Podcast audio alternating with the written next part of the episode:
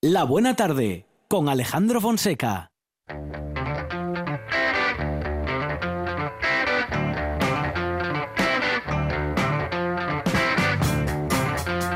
Cómo no nos va a gustar el rock and roll y cómo no nos va a gustar la radio. Claro, fíjese todo lo que ha sonado esta semana en rock and roll y en radio, todo aquí en RPA, todo aquí en La Buena Tarde.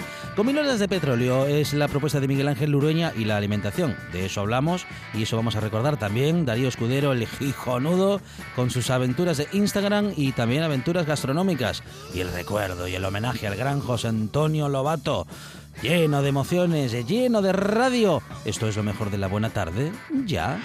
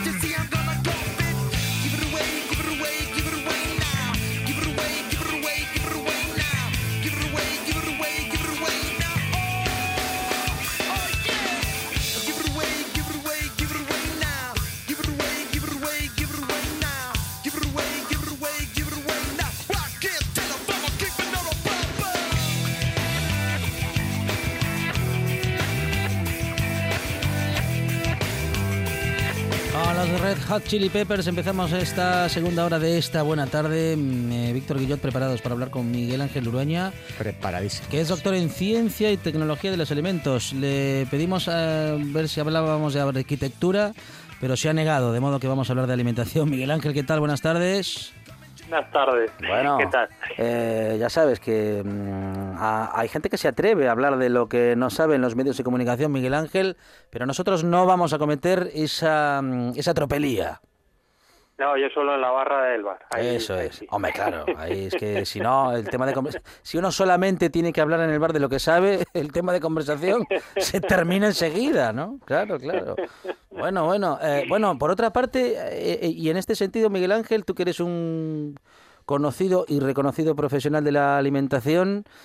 Mm, eh, digamos, te, te hace- te hacen o te hacemos trabajar mucho a deshoras, quiero decir, mm, te, te pasa lo mismo que a los psicólogos y a las psicólogas, que todo el mundo les pregunta por algo emocional, eh, vamos a decir, no, no sé, a la hora de la cena o cuando están merendando. Pues bueno, sí que tengo amigos que cuando Sí. vamos a comer por ahí me miran como con Uh. miedo, por si, no sé, a ver qué, qué tienen que hacer, Claro. a ver claro. si se puede beber cerveza o Sí, cosas así. sí, Pero vamos, que yo no me meto ahí. Ahí Luego está. tienen miedo como de preguntar o hay gente que se interesa mucho. Luego tenemos el caso contrario también, eh, gente que no escucha ningún consejo y siempre repite los mismos errores, digamos. Hay un poco de todo, hay un poco de todo. Yo la verdad que no me quiero meter en la vida de nadie, yo Sí. solamente digo pues lo que hay y luego ya cada uno lo Claro, que quiera. sí, sí, sí, sí. Claro, porque hay un, cono- hay un conocimiento que tú tienes, eh, efectivamente, a partir del cual, mm, bueno, pues eh, tú también decides eh, en tu alimentación eh, qué hacer con ella, ¿no? Esos conocimientos no todos los tenemos, de hecho somos pocos o ninguno de nosotros tenemos el conocimiento que tú tienes, am, vamos aprendiendo, bueno, sobre todo en conversaciones contigo o con científicos como tú, que desde la ciencia nos explican qué es lo que está bien, qué es lo que está mal, qué es lo sano, qué es lo insano. Y sobre todo, y esto es muy importante ¿no? en el mundo de la alimentación, dónde están las noticias falsas o esos eh, lugares comunes que además de ser comunes también son falsos. Muchos de ellos, Miguel Ángel. Pues sí, se ve sobre todo ahora ha tenido que llegar una pandemia para que nos demos cuenta de lo importante que es tener buena información y sobre todo también tener un buen criterio para, para distinguir cuál es la buena y cuál es la mala. Vemos, por ejemplo, pues eh, todas estas personas que están negando la existencia de un virus Sí. o que no quieren ponerse mascarillas o cosas de estas. Eh, bueno, y esto no es, eh, esto no pasa de la noche a la mañana. Esto son cosas, pues, que van eh, influyendo día a día, pues, de, eh, bueno, cuestiones educativas, cuestiones eh, de desinformación y cosas de estas, pues, que van sumando, van sumando y, y, bueno, pues, al final acaban sucediendo estos fenómenos, estos fenómenos que son, pues, muy preocupantes. Sí, porque hemos eh, construido, Miguel Ángel, una idea a partir de la cual eh, se supone eh, que todas las ideas son respetables, eh, suponiendo que esto sea cierto, que no lo es en absoluto, eh, porque no todas las ideas son respetables, ni muchísimo menos aquellas que están basadas, bueno, en una falta de información, sobre todo. Sí, por una parte existe la idea de que todas las opiniones son respetables, no, lo es, ni mucho menos, como bien dices, si yo digo mañana que hay que matar a la gente de Claro. color negro, por Sí, ejemplo, sí. pues eso no puede ser respetado, evidentemente.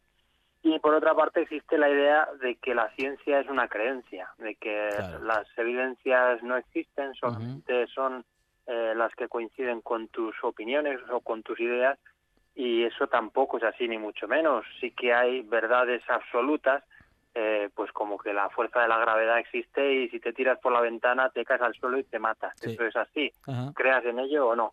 Y bueno, pues es, la ciencia lo que trata es, eh, pues, de, es una herramienta que nos permite eh, conocer la realidad, es, eh, pues, explicar esos fenómenos que ocurren a nuestro alrededor y que no entendemos. Y, y bueno, pues es la herramienta más útil que tenemos para hacerlo. Así que bueno, pues eso no es una religión, no es cuestión de creer en ella o no, eh, son cosas que ocurren aunque no creas en ella. Exactamente. am, claro, no podemos creer en la ciencia solo cuando nos dice que beber una copa de vino al día es saludable, cosa que, por cierto, es mentira.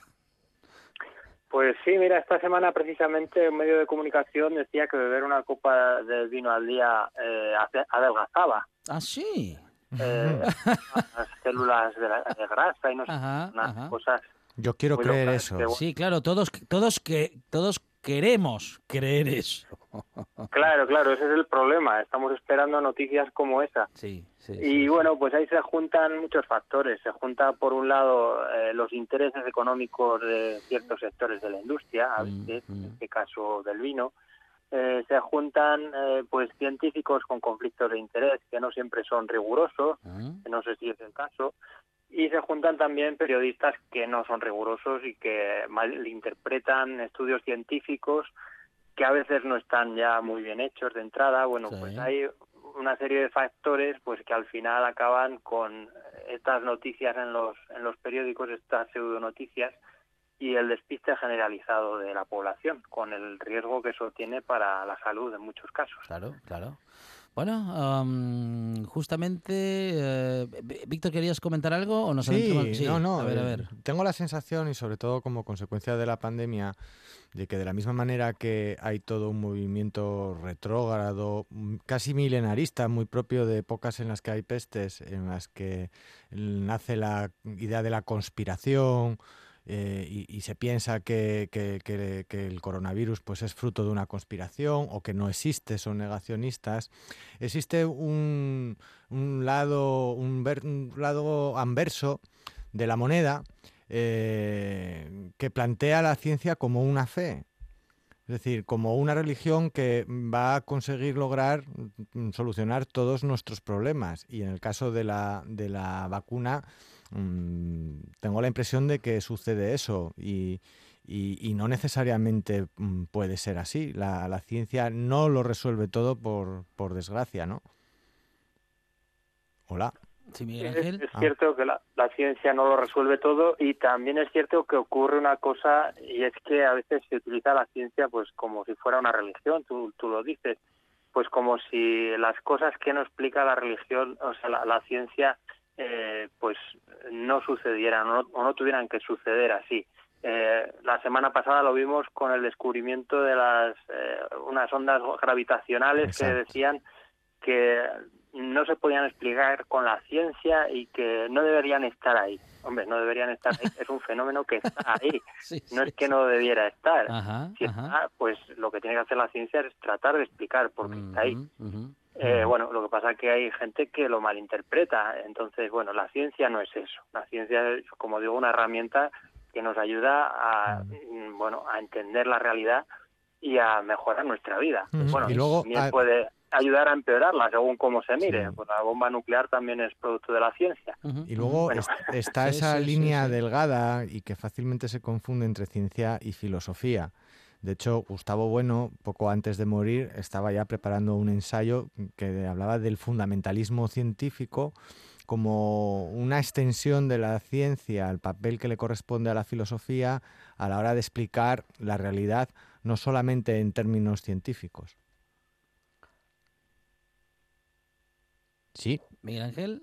¿Sí? Ah, Ah, sí, sí, es que leo muy mal, te muy mal a ti, lo siento. Ah, disculpa, decía, decía que eh, de la misma manera que, que la ciencia empieza a confundirse con la religión, eh, Sí. mm, parece que la ciencia también se empieza a confundir, y no es la primera vez, sino desde hace mucho tiempo, con la propia filosofía. Si la filosofía trata de dar una explicación de la realidad, donde la ciencia es el objeto, es la realidad, que, que- que proporciona una serie de conocimientos que luego la filosofía relabora y reestructura para dar sentido a la realidad y a nuestra propia vida, la ciencia empieza a ocupar ese papel de la filosofía, casi un papel existencial, ¿no?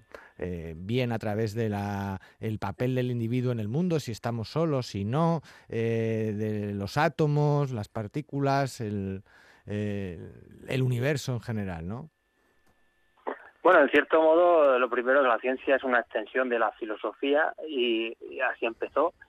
Y, y bueno, pues luego también, a medida que ha ido evolucionando, hemos visto que cosas que no tenían explicación y que se atribuían a bueno, cosas imaginarias, fenómenos o seres imaginarios, pues esas ideas se han ido mm, descartando porque ahora, con la gracias a la ciencia, hemos encontrado una explicación y hemos llegado pues a bueno a una forma a una eh, al materialismo al explicar la vida Claro. expresar la, la vida en, en- lo que existe en lo que podemos tocar en lo tangible.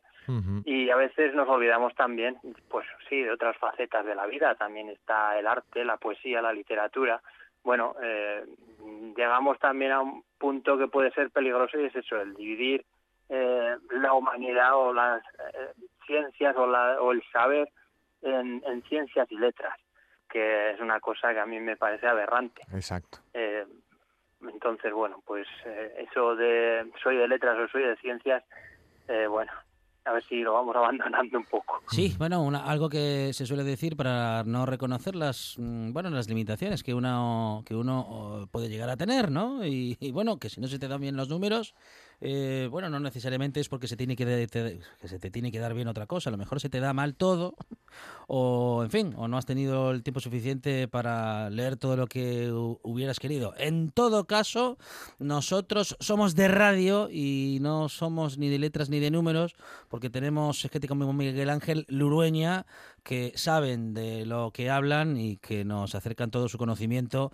cada semana. Y hoy eh, con Miguel Ángel queremos hablar, bueno, de los comedores escolares, ahora que toca, eh, porque vuelven, vuelven las clases un poquito más tarde de lo previsto, pero vuelve el ciclo escolar, eh, iniciamos el 2020-2021 y hablamos de los comedores escolares, Miguel Ángel. Pues sí, es una- un tema que este año nos preocupa más que nunca. Eh, en otros lugares ya han empezado las clases. Aquí en Asturias, bueno, pues hasta la semana que viene no, no empiezan los niños.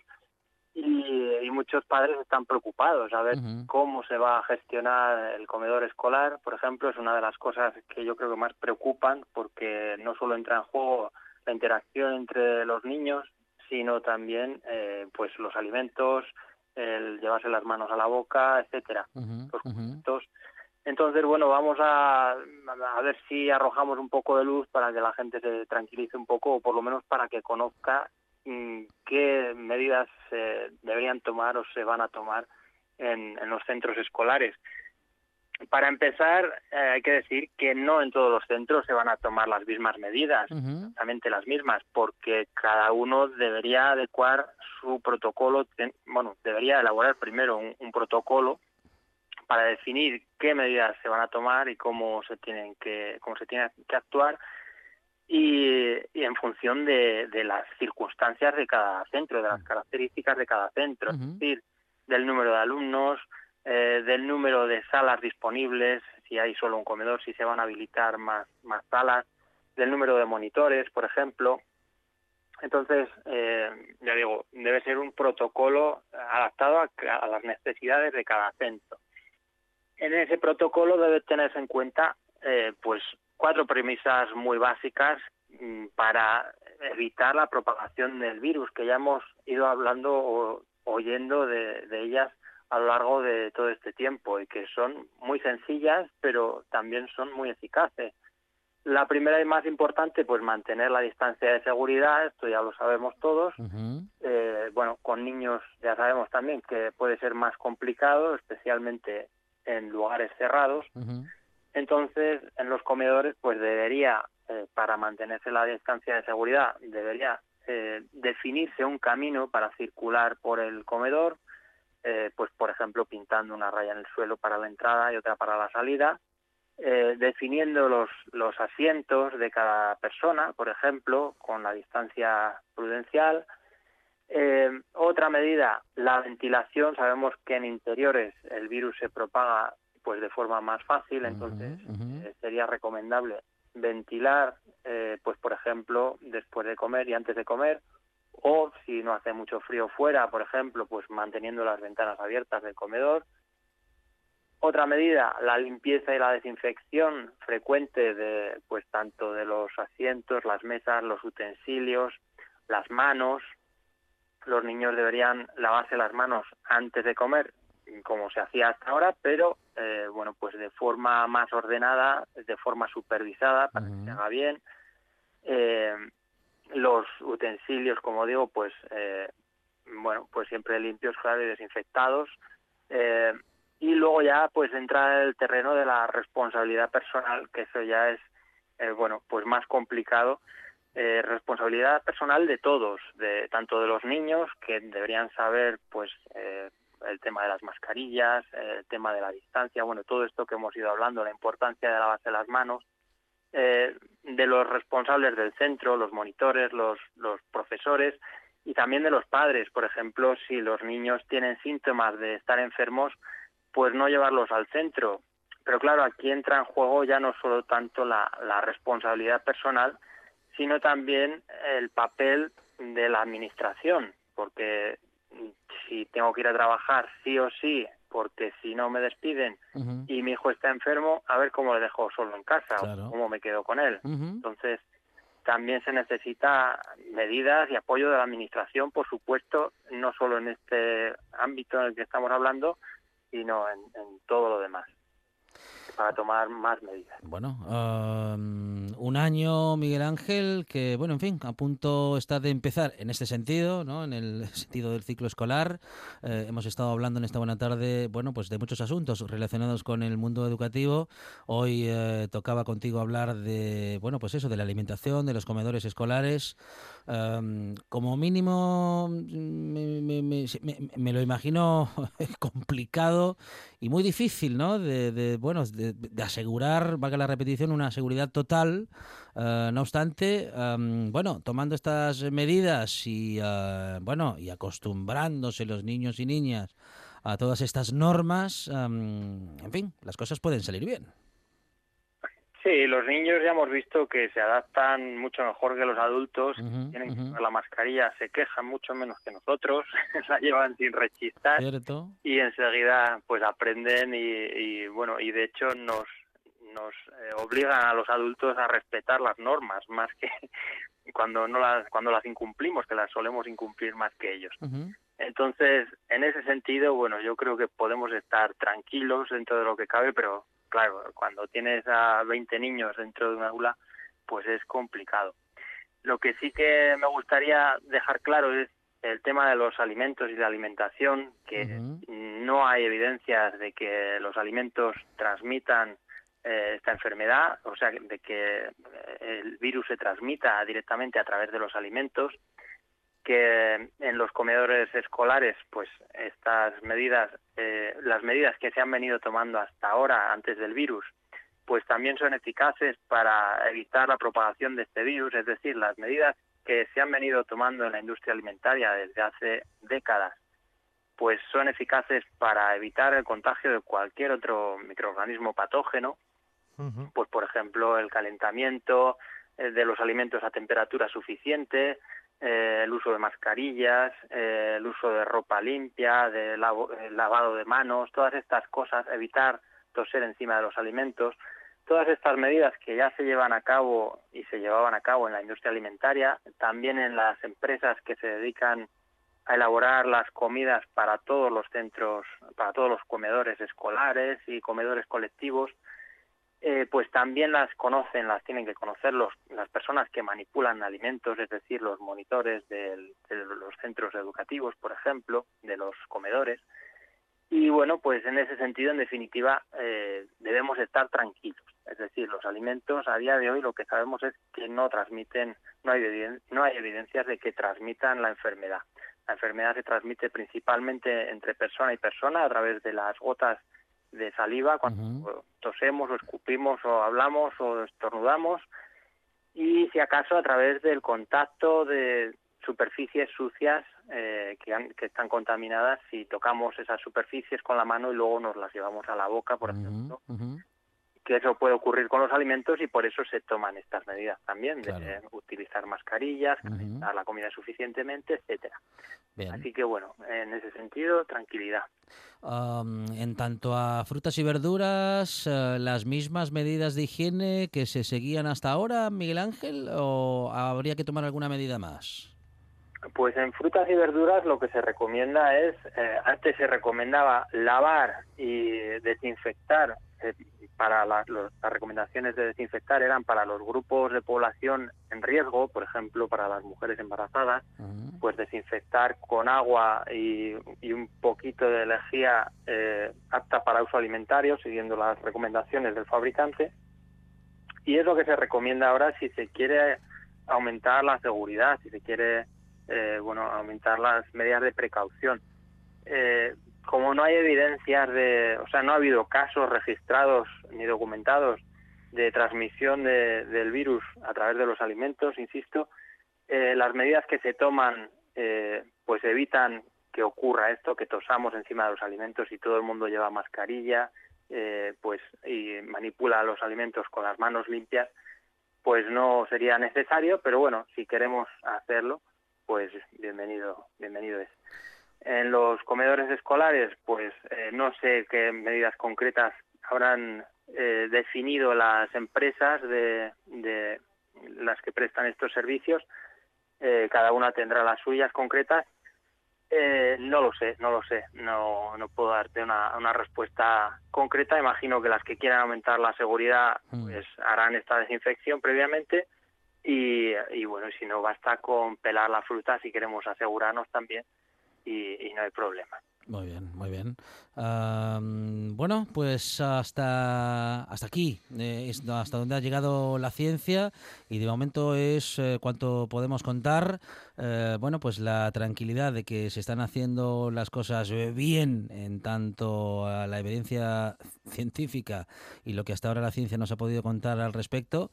Y bueno, pues un año nuevo se inicia en lo en respecto del ciclo escolar y la seguridad, pues una vez más, estará asegurada en todos los centros. Miguel Ángel Urueña, doctor en Ciencia y Tecnología de los Alimentos. Compañero, gracias. Un abrazo. Un abrazo. Muchas gracias, un abrazo. Lo mejor de la buena tarde.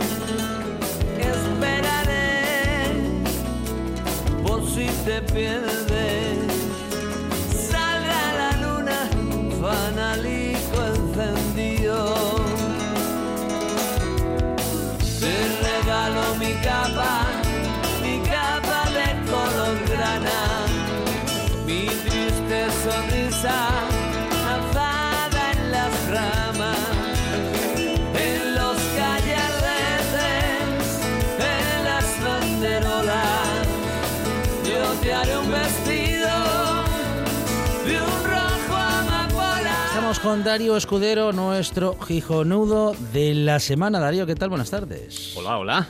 Bienvenido, ¿cómo estás? Pues bien, la verdad es que bien. Hoy- ¡Qué energía! Bien, bien, bien. Mejor. Una Ey. semana con alegría. Llega el fin de semana además que promete, con lo cual perfecto. perfecto. ¿Ah, sí? ¿Promete el fin de semana? Sí, promete, promete. El sábado va a ser un poco tranquilo. Sí.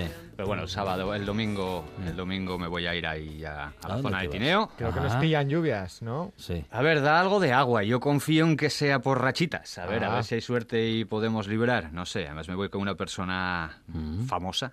Ah, sí. sí. Sí, conocida. Cuéntanoslo todo. No, de no voy, a, no voy a dar el nombre, ¿eh? No, voy a No, dar- no, no, por porque eso. quiero que el domingo la gente lo vea en Instagram. Ah, una pista, muy una bien. pista. No. Eh, Una pista. A ver, es una, Una pista. chica, Sí. eh, actriz. Actriz. Sí, sí, sí. También- Mónica Bellucci. También hizo televisión. Ah. O sea, es, Mónica. es, muy, es muy conocida. Eh, También hizo También hizo televisión. radio. ¿También hizo radio? Sí, sí, sí, sí. Sí. sí, sí.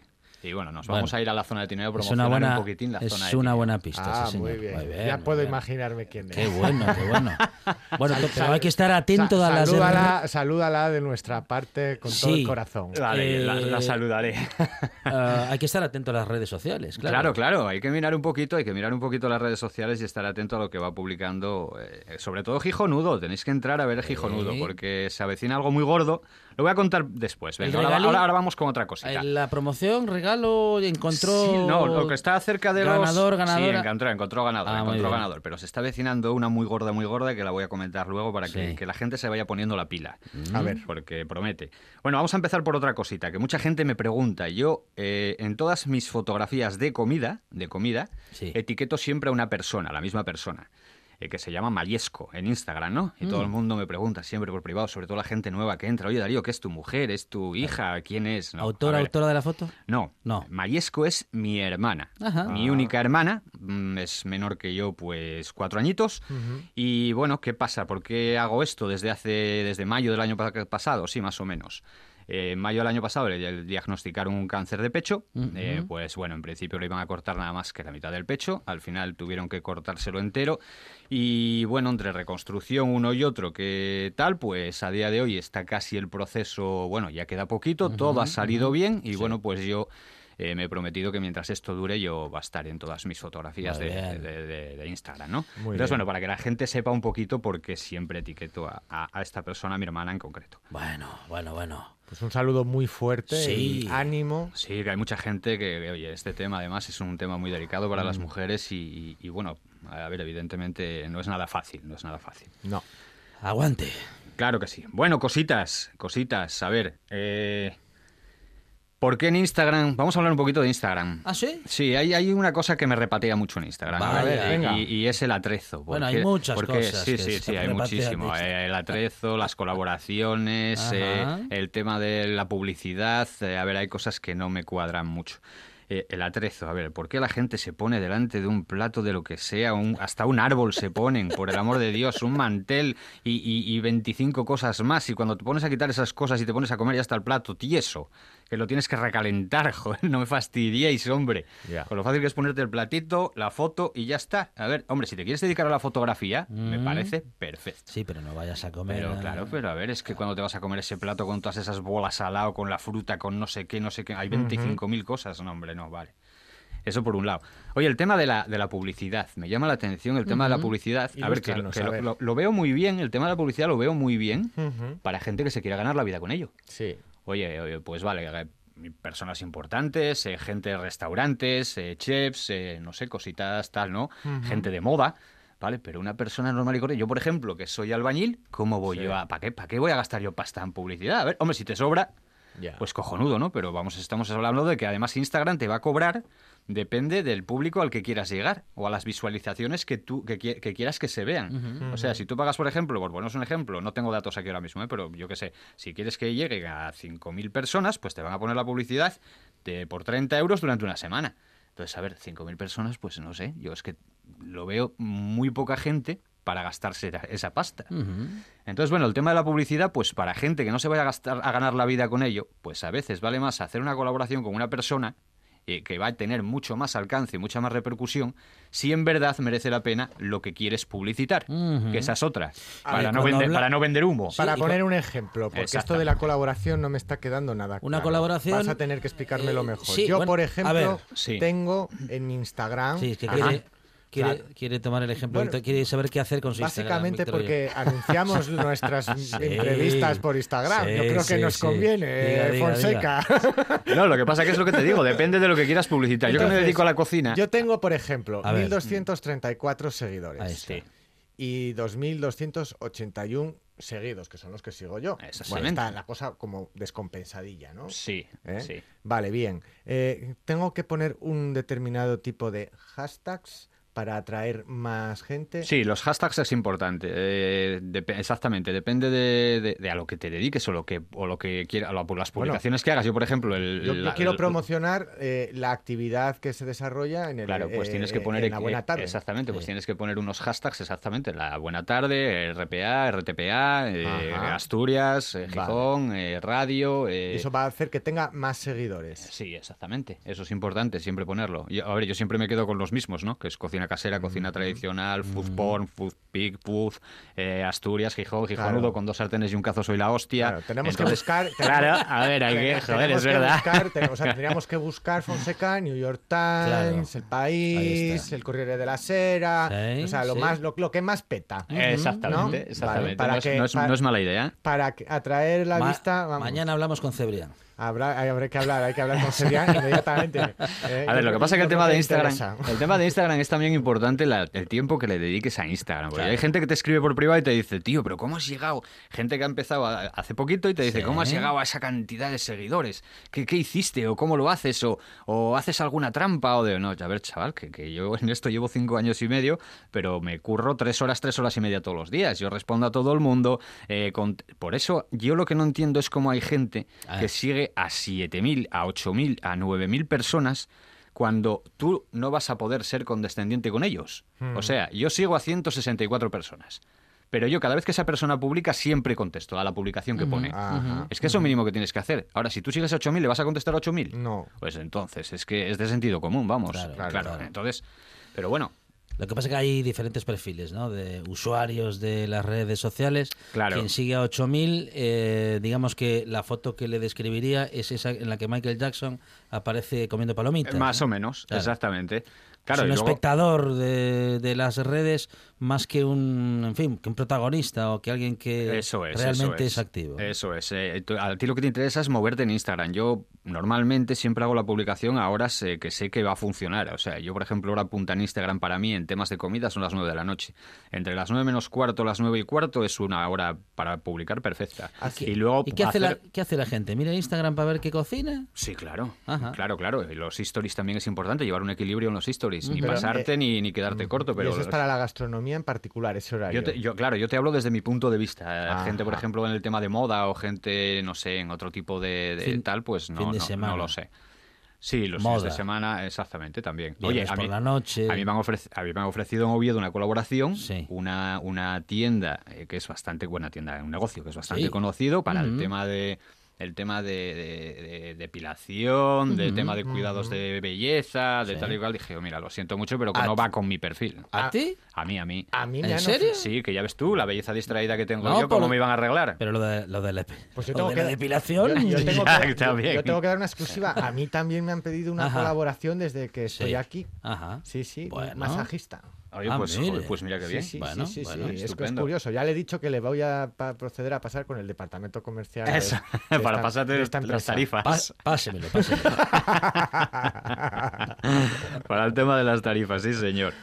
Eh, oye, el tema de las colaboraciones, que mucha gente, eh, a ver, no lo entiende. Yo quiero explicarlo en la radio también. Explícalo. A ver, vamos a ver. Si a ti ahora mismo te toca en un supermercado una cesta, No le vas a decir al del supermercado, no, quédatela que no la quiero, ¿no? Claro. Claro. Claro, y si vas a un restaurante y te toca una cena o una Sí. comida, pues o te invitan, pues no les vas a decir no que no tal, ¿no? Sí. Claro. Entonces, a ver, si a mí me llega una oferta de una colaboración y yo creo que esa colaboración puede ser, digamos, eh, eh, mm, no vendible. Eh, yo ya lo expliqué creo que alguna vez aquí, o una vez, que yo ahora mismo me ofrecen una colaboración, por ejemplo, un restaurante o una marca de productos, y yo lo primero que hago, el primer paso que les... eh, La primera pauta es probar yo ese producto, o probar yo en el restaurante esa comida. Para si a saber mí no me qué- va, Para saber qué vas a defender. ¿no? Exactamente, si a mí no me va, a ver, la gente que me sigue a mí sabe que yo soy poco de salir a comer por ahí. Entonces, eh, yo cocino casi siempre en casa y mis platos son caseros. Si yo te voy a ofrecer que vayan a tu restaurante, yo tengo que saber que lo que ofrezco es de buena calidad. Sí. Claro. Entonces, si no, que no va a me interesa la coincidir- colaboración. que va a coincidir el mensaje con, bueno, con los hechos. Claro, ¿qué pasa? Que luego ves a gente que, que te llama la atención porque dices, joder, pero si a ver, si Carlos Arguiñano está publicitando gallina blanca en televisión. Ostras, no fastidies, Carlos Arguiñano, pues mira, gallina blanca. Que luego la gente dice, pero si es aguachurri. Claro, luego ves a Pepe Rodríguez, el jurado de Masterchef, con pastas gallo.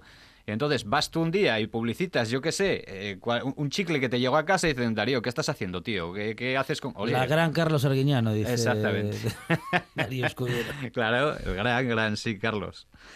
Y bueno, cositas, otra Pero cosa. per- a Carlos Arguiñano le vamos a perdonar esa parte, digamos, de haber adentrado en la venta de algo tan Sí. industrial, porque nos ha hecho mucho bien en Sí. aquellos años de televisión, bueno, Sí, ya que Carlos, siguen, ¿no? Pero, pero quiero decir, en aquellos años en los que se hacía, hasta que él llegó de un modo muy diferente, la cocina en televisión y nos hizo conectar a muchos con la cocina. Sí, sí, ¿eh? además, de verdad. Y sigue, yo creo que sigue porque mucha gente joven sigue fijándose en él. Yo hay una cosa, Carlos, que no le perdono porque siempre lo tuve como un icono Sí. y fue que desa- desapareciese de, de- de las redes sociales o de Instagram, sobre todo en- durante la pandemia, ¿no? Ajá. Hay muchos chefs que se volcaron, que dieron la cara, que, que se rompieron ahí los cuernos desde su casa, como digo yo.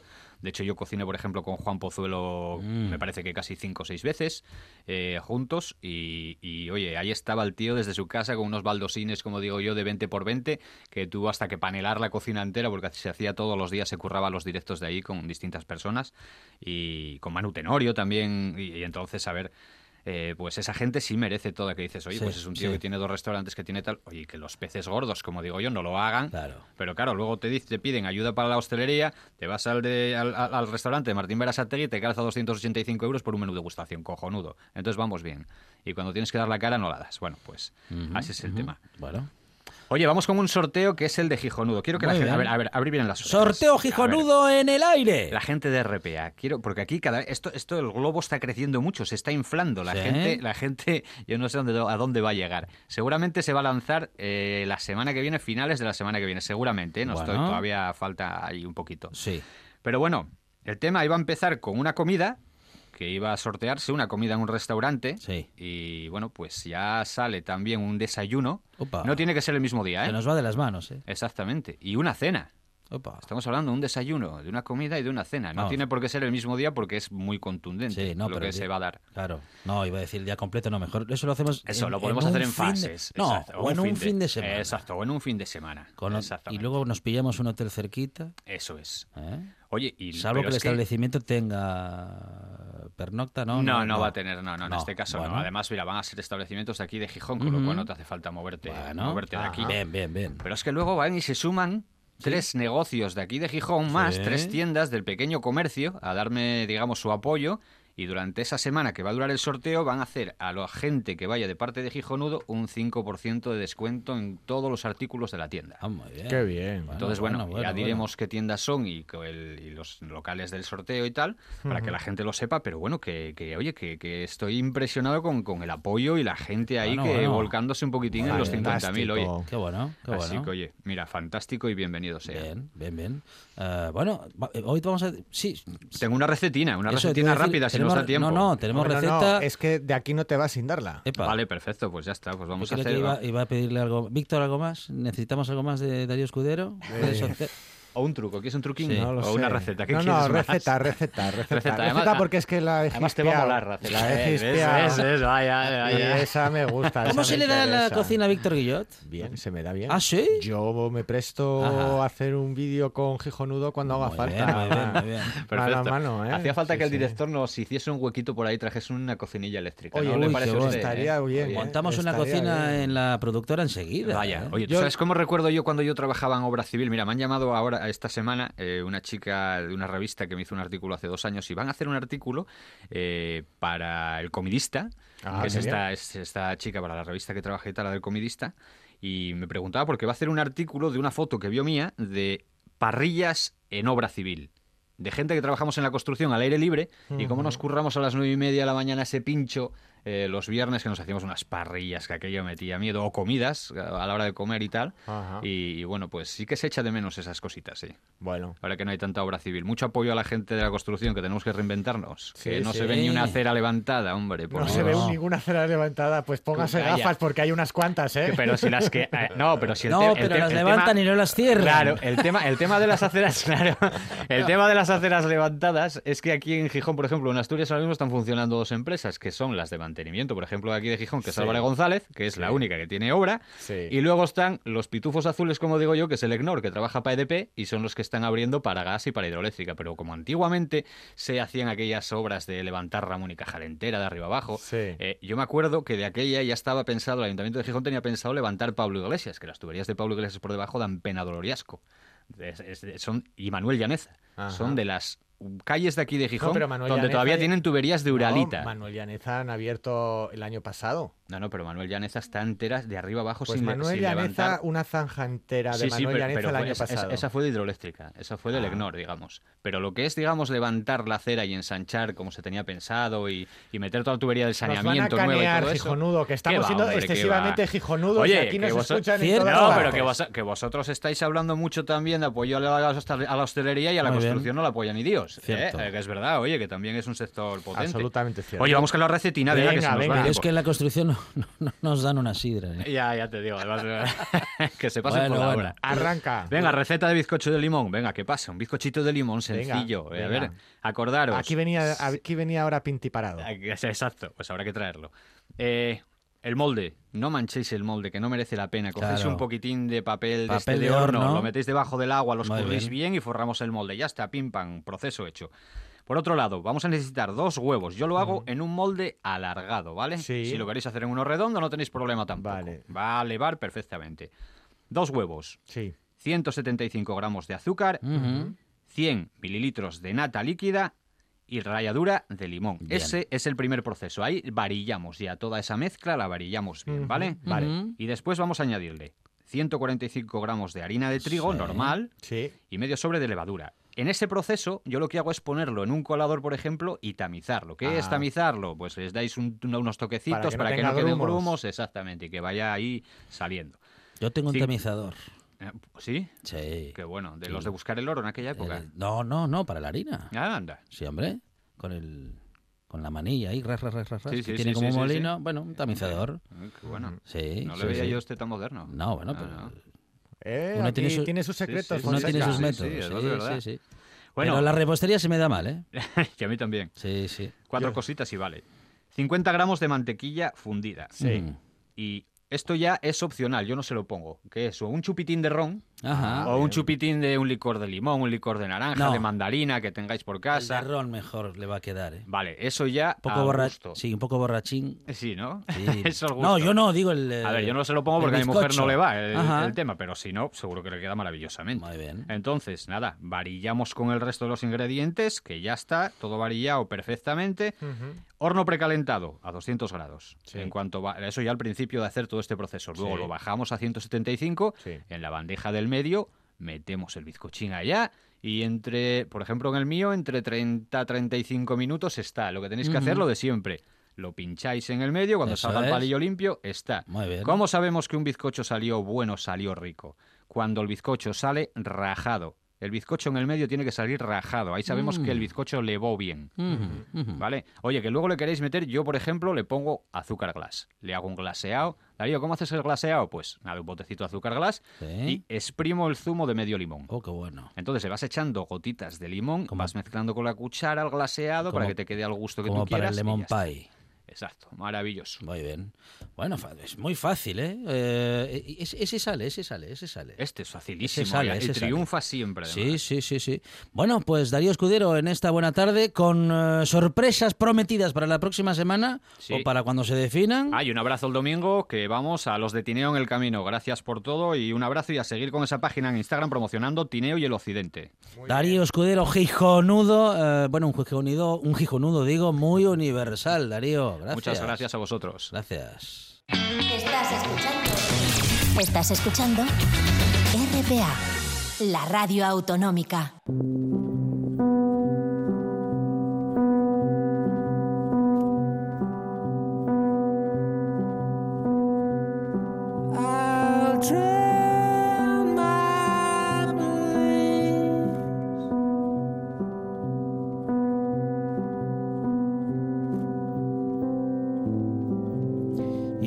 Despedimos al genial actor José Antonio Lobato Víctor, eh, que fallecía esta madrugada tras luchar contra el cáncer. Lobato desarrolló una extensa y fructífera carrera en el teatro, cuerpo y alma del grupo Teatro Margen. Sí, compañía con más de cuatro décadas de vida, saliendo a escena, Lobato estrenó además dos películas en cartel Enterrados, dirigida por el también asturiano Luis Trapiello, con un dramático papel de minero que se la sabe todas, y Victoria 3 de marzo, en la que encarnaba a un obrero veterano.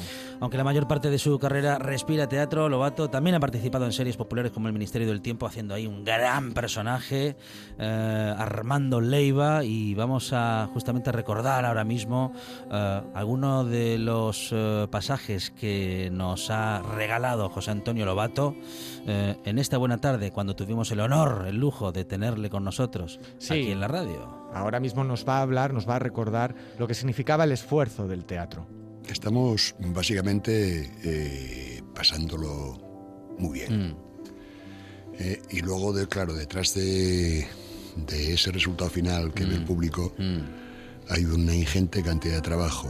Hay muchas horas de, de sangre, sudor y lágrimas, podemos decir, ¿no? De, de sufrimiento, de encuentro, de desencuentro, de hallazgos eh, que cuestan a veces mucho trabajo, cuesta mucho trabajo llegar a ellos.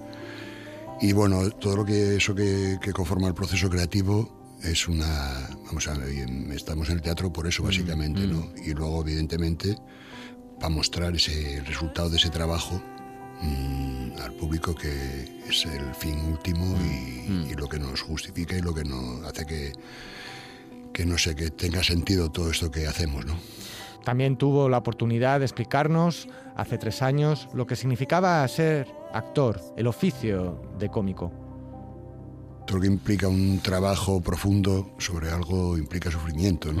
Y- Pero bueno, no solamente sufrimiento, porque si no seríamos unos estúpidos masoquistas.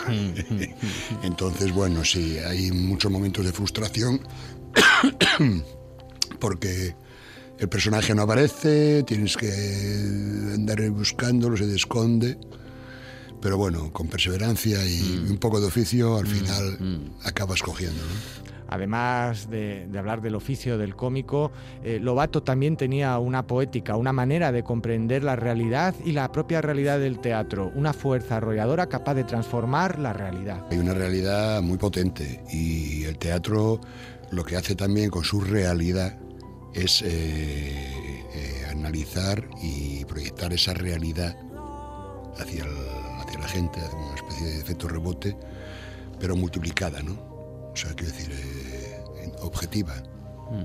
Entonces, esa es la fuerza del teatro, eh, esa especie de comunión con el es- eh, actor-espectador, ¿no? Esa especie de intercambio de energía que sucede. Eso pasa en el teatro. Por eso el teatro yo creo que supervive, ¿no? O sea, que ha sobrevivido durante siglos a, a otras cosas, bueno, sobre todo en este último, estos dos, bueno, este último siglo y este incipiente en el que estamos, que, en fin, la imagen prima y, y el cine ha sido un competidor muy, muy, muy fuerte con, a- con respecto al teatro. Lo que ocurre es que, bueno, el cine es, otra, es ot- otro medio de expresión. O sea, mientras que el teatro, cada vez que asistes a, un- a una función, estás asisti- asistiendo a algo único e irre- irrepetible. Cuando en el cine vas a una película, eh, estás asistiendo a, a un hecho bueno, que lleva un, un proceso de trabajo detrás también, evidentemente muy grande, pero esa- eso, eso queda ahí, eso, eso no- es inamovible. Luego se pueden, bueno, hay, hay películas en las que tú sabes que se han hecho revisiones se ha- con el material, porque en una película se, se desecha mucho material. Entonces, bueno, se han hecho revisiones, se han hecho modificaciones, pero mm, esto es, es casi inamovible. En teatro no. En teatro tú vas hoy a ver una función y vas mañana a ver la misma, vamos a ver la misma, la una función de la misma obra, y no es lo mismo. Varía. el- varías tú. No, a lo mejor no tienes el mismo estado mental o eh, que el día anterior en que la viste. Los actores, evidentemente, estamos vivos allí encima del escenario, no somos, no somos máquinas ni robots. Y también eso quiero decir, y todo eso crea una especie de sensación de estar eh, como casi, cuasi mística, religiosa, ¿no? O sea, es- estás asistiendo como una especie de celebración eh, de, una, de una misa profana, evidentemente. Mm. Además de analizar la fuerza del teatro, quienes lo interpretan, su esfuerzo y el oficio, también tenía la lucidez para comprender perfectamente cuál era la realidad política que nos rodeaba. es peor, es, es teatro, es, es- es como pereta, ¿no? Es como mal teatro, malos intérpretes, mal argumento. Eh, el teatro hay que engañar con elegancia, ¿sabes? Hay que practicar el arte del engaño, pero sin hacer daño a nadie. En este caso, el engaño no lo han sabido, no han sabido vender mm, y evidentemente nos han hecho mucho daño a todos, ¿eh? por parte y parte. Vamos a dejarlo ahí. Y además tuvo la inmensa generosidad de dejar un legado a los jóvenes actores. Si tú estudias una carrera, no sé, medicina, estudias derecho, tal, pues sí, son, son como carreras de prestigio, ¿no? Un actor es, lo- todavía en este país todavía se le mira con un poco de recelo, ¿no? Diciendo, "Eh, El payasete este, ¿no? ¿Qué quiere este? ¿Qué, qué- qué es eso? Eso no es serio, ¿no? No es serio. Eh, bueno, yo lo que les diría a los jóvenes es que si lo quieren realmente, que, que vayan a por ello de cabeza. Y sobre todo que piensen una cosa, que sobre las tablas, sobre, la- sobre el escenario, cuando están con el resto de compañeros de, de su compañía haciendo teatro, cuanto más generosos sean, más van a recibir.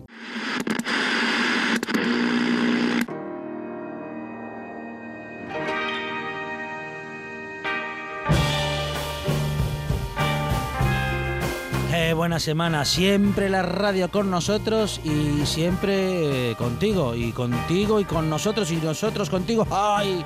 ¡Qué buena combinación! Todos juntos aquí como una buena familia que regresa el próximo lunes. Buen fin de semana para todos. El lunes aquí en RP a partir de las 4 de la tarde. Más buena tarde y más radio.